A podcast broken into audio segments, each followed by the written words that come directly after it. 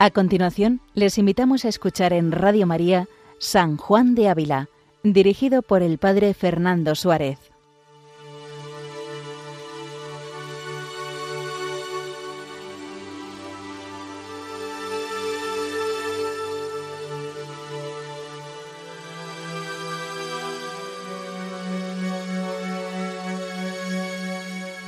Muy buenos días a todos los oyentes de Radio María. Un día más continuamos este programa dedicado a San Juan de Ávila, doctor de la Iglesia Universal. Este recorrido que estamos haciendo por los capítulos de la audifilia dedicados al conocimiento propio, San Juan de Ávila quiere presentarnos el papel de la gracia, cómo actúa la gracia en el hombre. Por eso es importante ver cómo el hombre tiene que caer en la cuenta de quién es delante de Dios. Nos ponemos delante de la presencia de Dios para que Él ilumine nuestro corazón con su Espíritu. Ven Espíritu Santo, llena con tu gracia los corazones de tus fieles y enciende en ellos el fuego de tu amor. Envía tu Espíritu y serán creados, y renovarás la faz de la tierra. Oh Dios, que ilumina los corazones de tus fieles con las luces del Espíritu Santo, concédenos sentir según el mismo Espíritu y gozar para siempre de sus consuelos. Pues en este capítulo 66 que vamos a comenzar hoy, continúa San Juan de Ávila hablando del ejercicio al que nos invitaba la semana pasada. Si bien hemos visto la necesidad de reconocer nuestro ser natural, somos creados por Dios, estamos íntimamente unidos a Él y dependemos de Él, pues la semana pasada San Juan de Ávila nos invitaba a ejercitarnos en el conocimiento sobrenatural de la gracia. Y veíamos cómo si nos falta la gracia, nosotros no somos nada delante de Dios. Si no fuera por su gracia, sabríamos dónde estamos. Y es cosa muy contraria a la razón que una persona decida apartarse radicalmente de la vía de la gracia.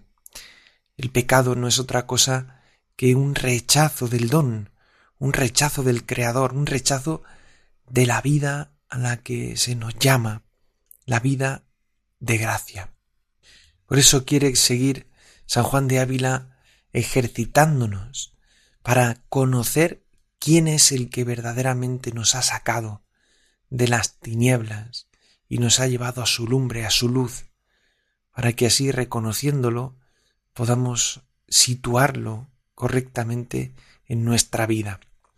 El capítulo 66 se titula de la siguiente manera, en que se prosigue más en particular el sobredicho ejercicio de que se ha tratado en el capítulo pasado. Y comienza diciendo, además de lo dicho, considerad, así como cuando no eras nada, no tenías fuerza para moverte, ni para ver, ni oír, ni gustar, ni entender, ni querer. Mas dándoos Dios el ser, os dio estas potencias y fuerzas. Así, no sólo el hombre que está en pecado mortal está privado del ser agradable delante de los ojos de Dios, mas está sin fuerzas para obrar obras de vida que agraden a Dios.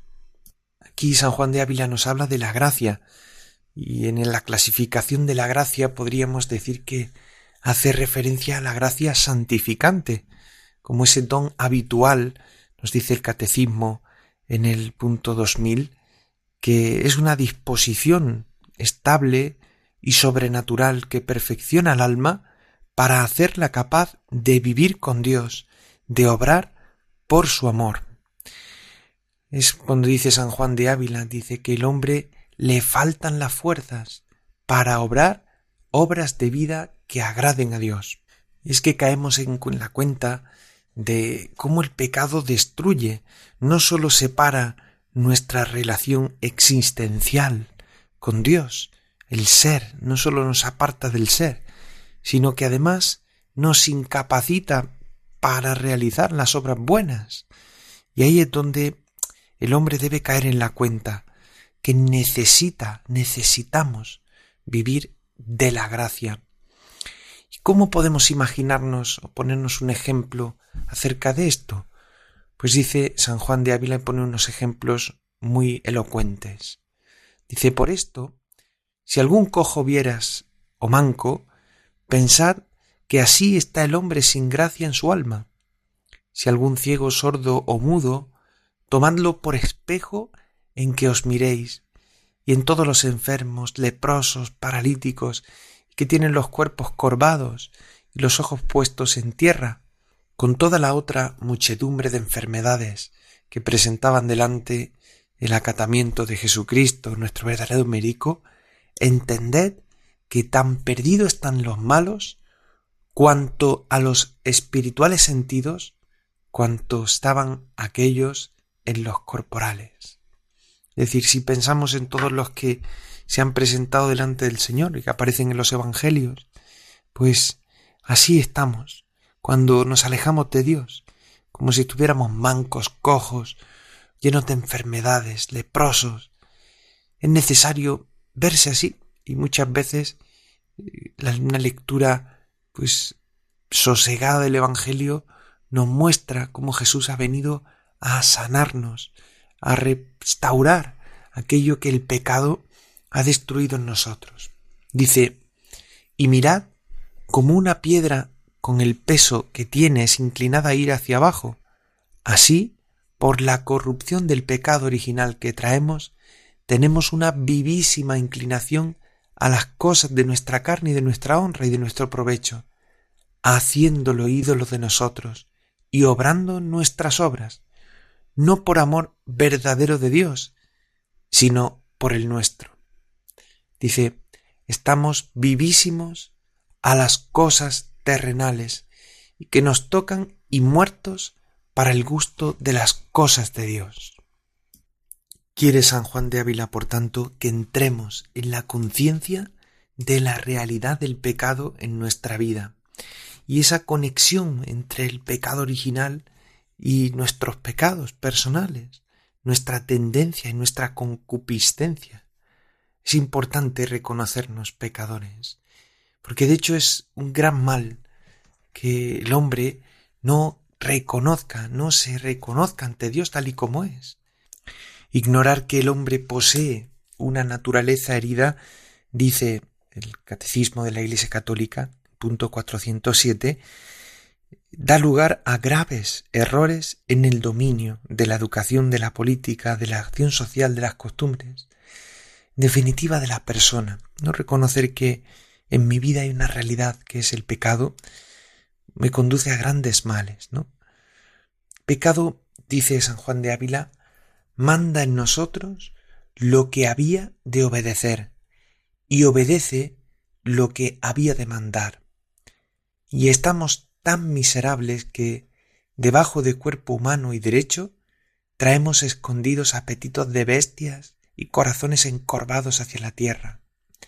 ¿Qué os diré sino que, en cuantas cosas faltas y feas y secas y desordenadas piéredes, en tantas miréis y conozcáis la corrupción y desorden que el hombre, que está sin Espíritu de Dios, tiene en sus sentidos y obras.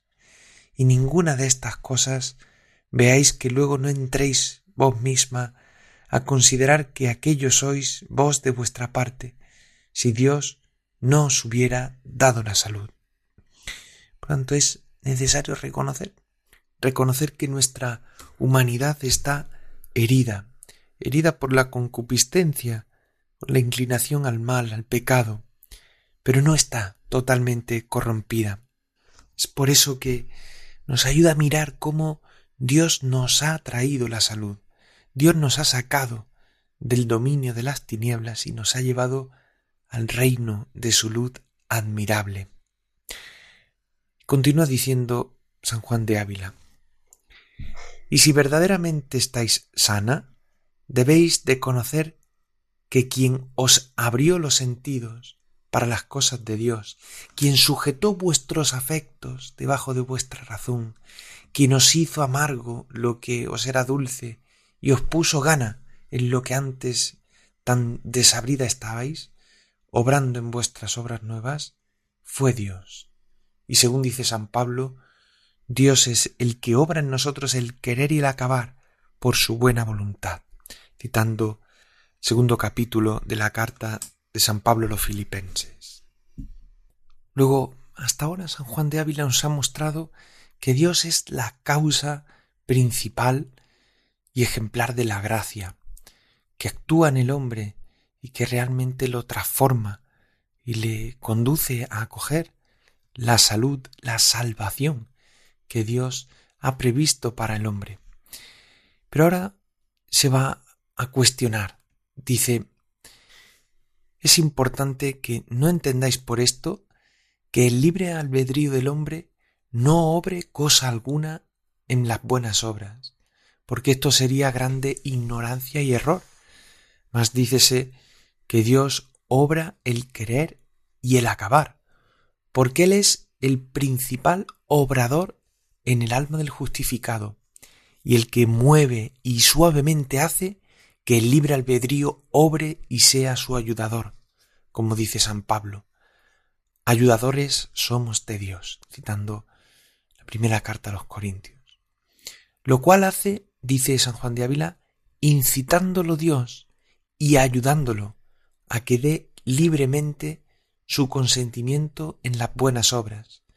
Y por eso obra el hombre, pues que de su voluntad propia y libre quiere lo que quiere, obra lo que obra, y en su mano está el no hacer. Mas Dios obra más principalmente, produciendo la buena obra y ayudando al libre albedrío para que también la produzca. Y la gloria de lo uno y de lo otro a solo Dios se le debe.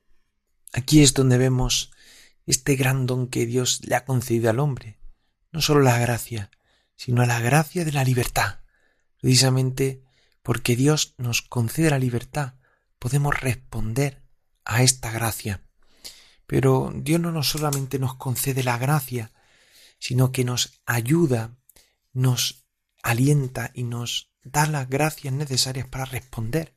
Es lo que conocemos en la teología de la gracia como la gracia previniente, aquella que nos ayuda a crecer y que Dios nos da, no solo la gracia de la conversión, no solo la gracia del encuentro personal con Él, sino esa gracia que nos ayuda en el camino del progreso de la vida espiritual.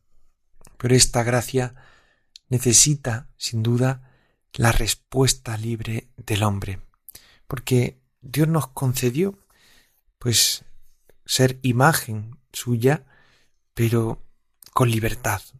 Poder de conocerle y amarle requiere también la concurrencia de la voluntad del hombre.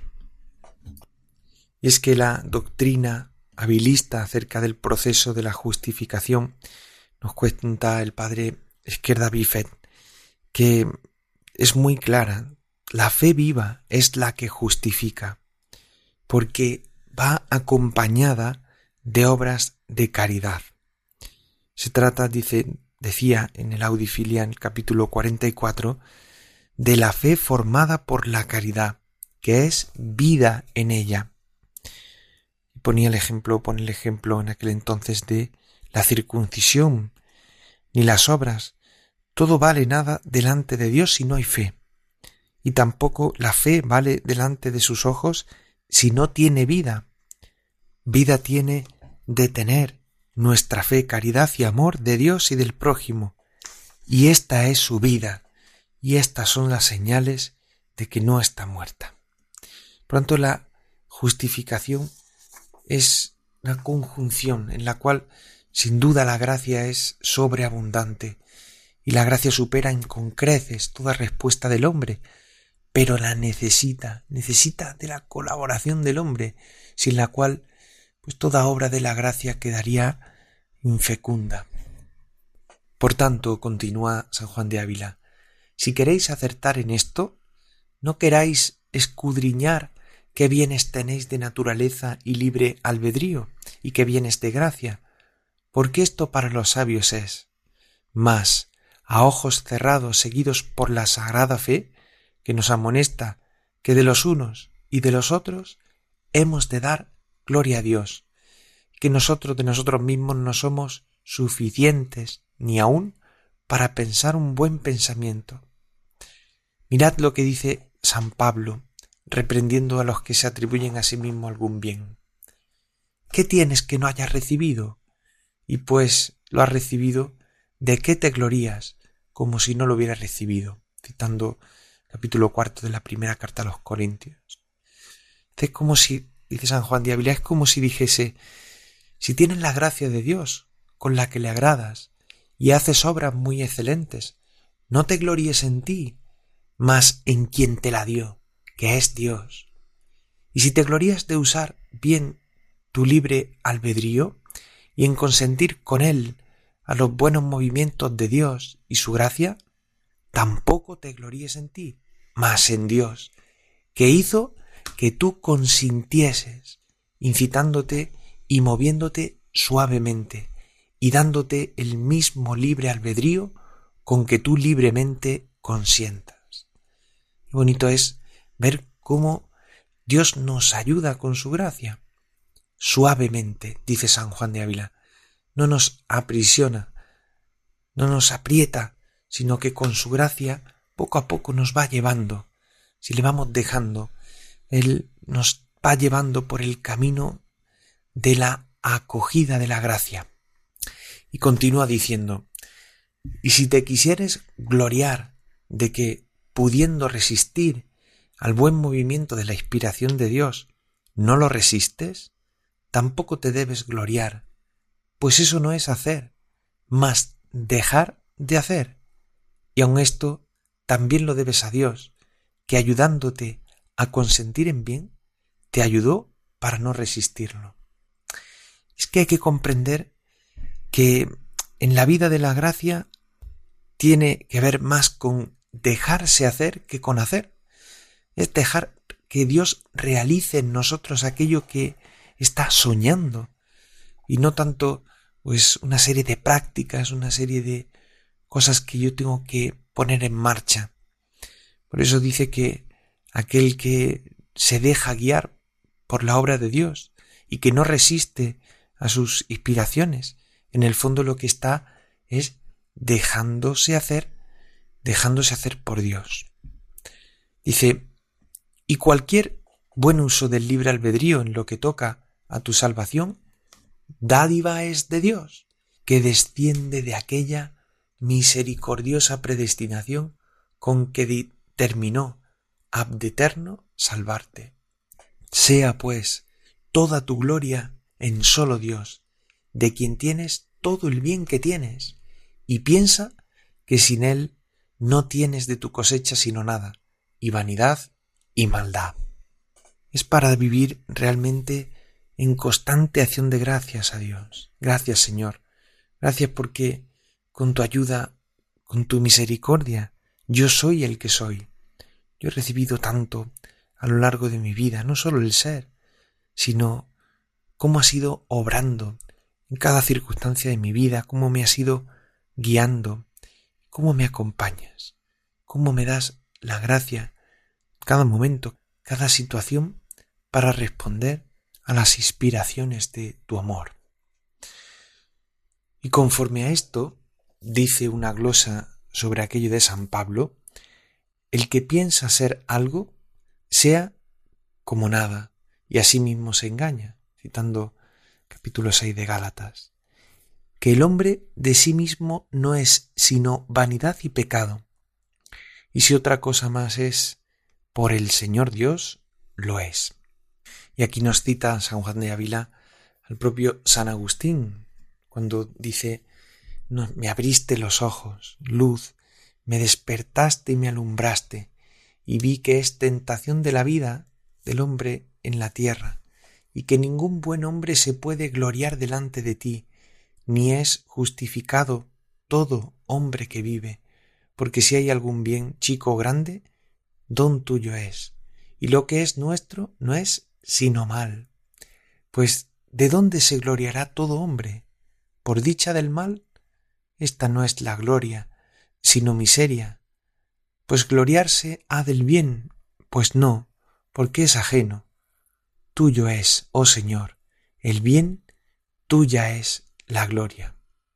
Continúa citando a San Agustín cuando dice, Yo Señor, Dios nuestro, confieso ante ti mi pobreza, y a ti sea toda gloria, porque tuyo es todo el bien que yo haya hecho.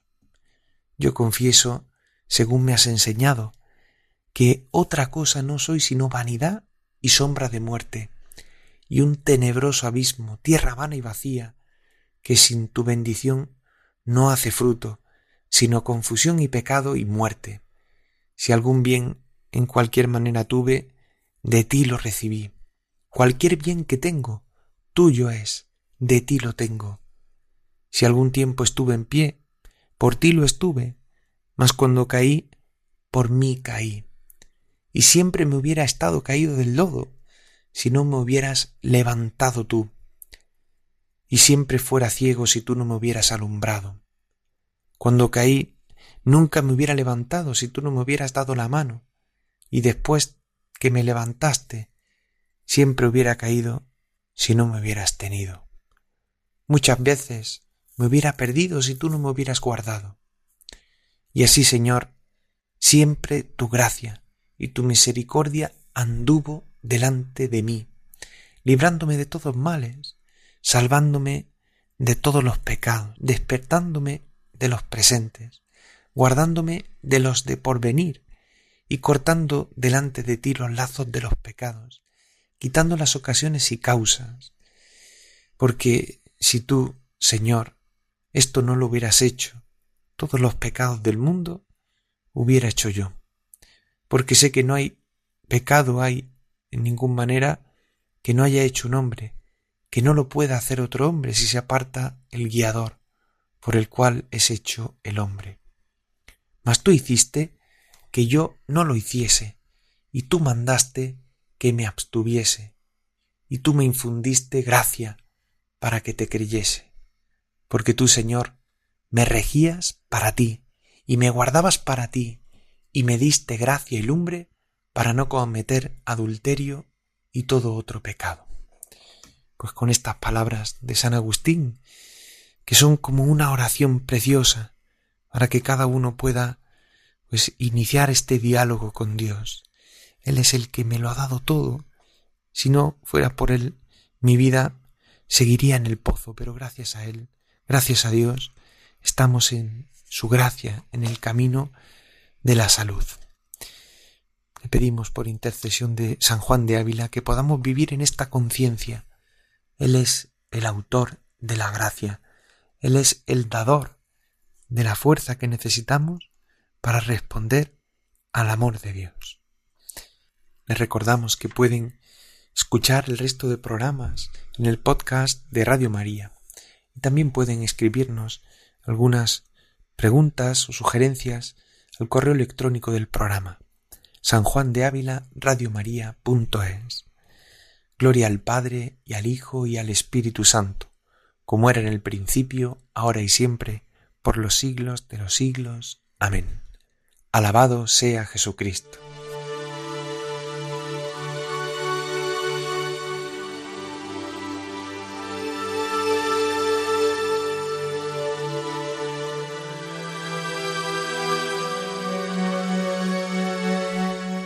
Han escuchado en Radio María San Juan de Ávila con el Padre Fernando Suárez.